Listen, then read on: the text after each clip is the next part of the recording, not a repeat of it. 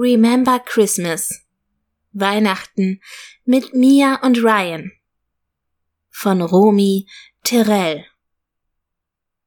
Mia. Ich sitze auf dem Felsvorsprung hinter unserer Hütte und sehe hinab in das verschneite Tal des Hells Canyon. Die Hütte schützt mich vor dem eisigen Gebirgswind, der mit einem gleichmäßigen Surren über das eisverkrustete Basaltgestein streift während gläserne Eiszapfen an den Ästen herunterhängen wie weißblaue Flammen und die ersten Sonnenstrahlen reflektieren. Wunderschöne Eisflammen, deren Klirren kaum wahrnehmbar nachklingt. Gedanken verloren, ziehe ich die beißende Kälte tief in meine Lungen und genieße den Moment der Stille. Das glitzernde Weiß um mich herum beruhigt mich auf seltsame Weise.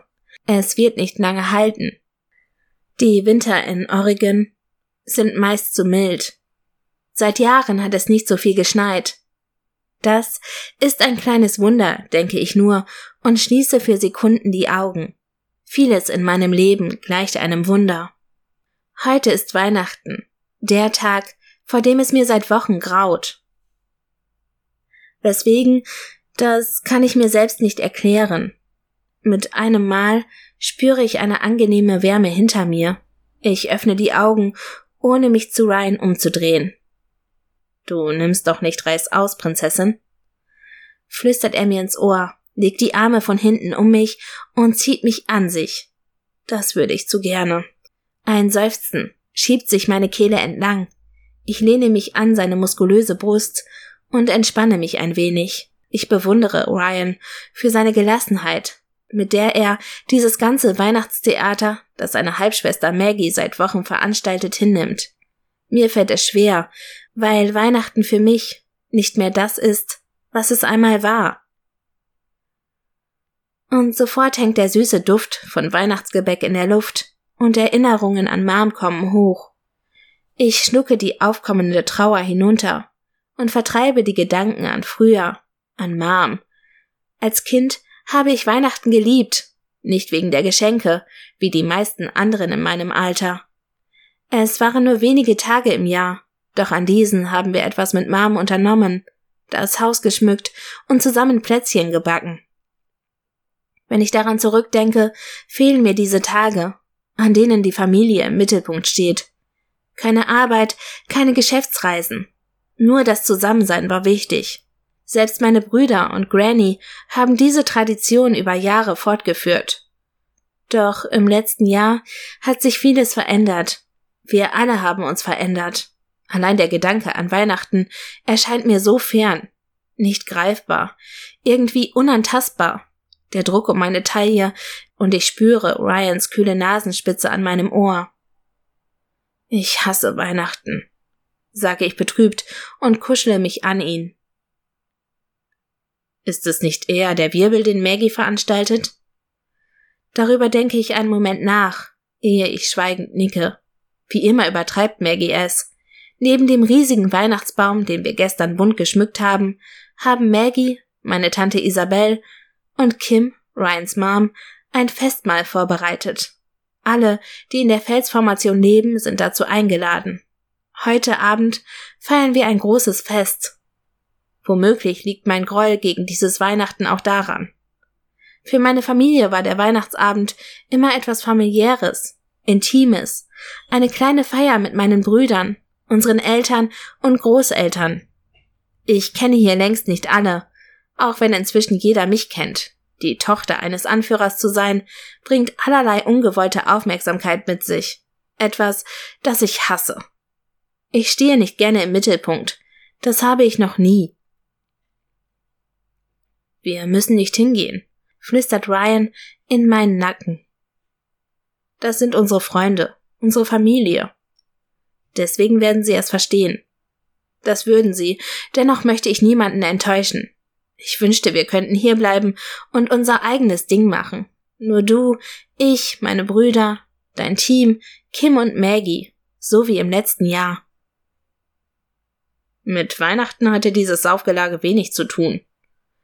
Bei dem Gedanken daran muss ich lachen. Stimmt, allerdings waren die wichtigsten da, und darum geht es doch, oder nicht? Ryans Schweigen bringt mich nicht aus der Ruhe. Ich weiß, dass ihm Weihnachten nichts bedeutet. Weder im Heim noch in den Jahren danach spielte Heiligabend eine große Rolle in seinem Leben. Für ihn ist das ein Tag wie jeder andere, denn eine Familie hatte er nie und ein richtiges Weihnachtsfest erst recht nicht. Vielleicht sollte ich es auch so sehen. Dieser Tag ist nicht mehr das, was er einmal war, und mit ziemlicher Sicherheit wird er das auch nie wieder sein. Nun drehe ich mich doch zu Ryan um. Wir gehen hin. Vielleicht wird es ja nicht so schlimm. Letzteres sage ich eher, um mich selbst zu überzeugen, und stehe auf. Ryan lächelt, beugt sich zu mir und küsst mich leidenschaftlich. Dann tritt er einen Schritt zurück. Vorher habe ich noch etwas für dich. Erschrocken sehe ich zu ihm auf. Bitte lass es kein Geschenk sein. Wir hatten gesagt, keine Geschenke. Komm, wir wollen deine Weihnachtsüberraschung doch nicht warten lassen. Er grinst und stapft durch den fast knietiefen Schnee zum Hütteneingang. Trotz meiner Befangenheit bin ich neugierig und folge ihm. Meine Weihnachtsübe. Die Worte verstummen, als Ryan die Tür aufschließt. Wir hineingehen und ich plötzlich eine dunkle Gestalt erkenne. Aaron! Ich stürme durch den Raum, direkt in seine Arme, wobei mir kurz die Luft wegbleibt, weil er mich so fest an sich drückt. Das ist wirklich eine Überraschung murmle ich an seiner Brust, ehe er mir einen Kuss auf die Stirn drückt und mich wieder loslässt. Im selben Moment klopft es an der Tür. Ich drehe mich um und werde erneut überfallen. Diesmal von meinen Brüdern. Adam und Chris. Frohe Weihnachten, Schwesterherz. Chris ist als erster bei mir und schließt mich zur Begrüßung in die Arme. Frohe Weihnachten, erwidere ich glücklich und begrüße anschließend Adam. Sind wir zu spät? Maggie stolpert gefolgt von Owen, Kim, Sebastian, Jax, Porter und Paul herein.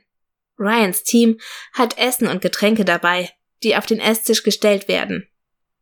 Ein Korken knallt und Bierflaschen werden geöffnet.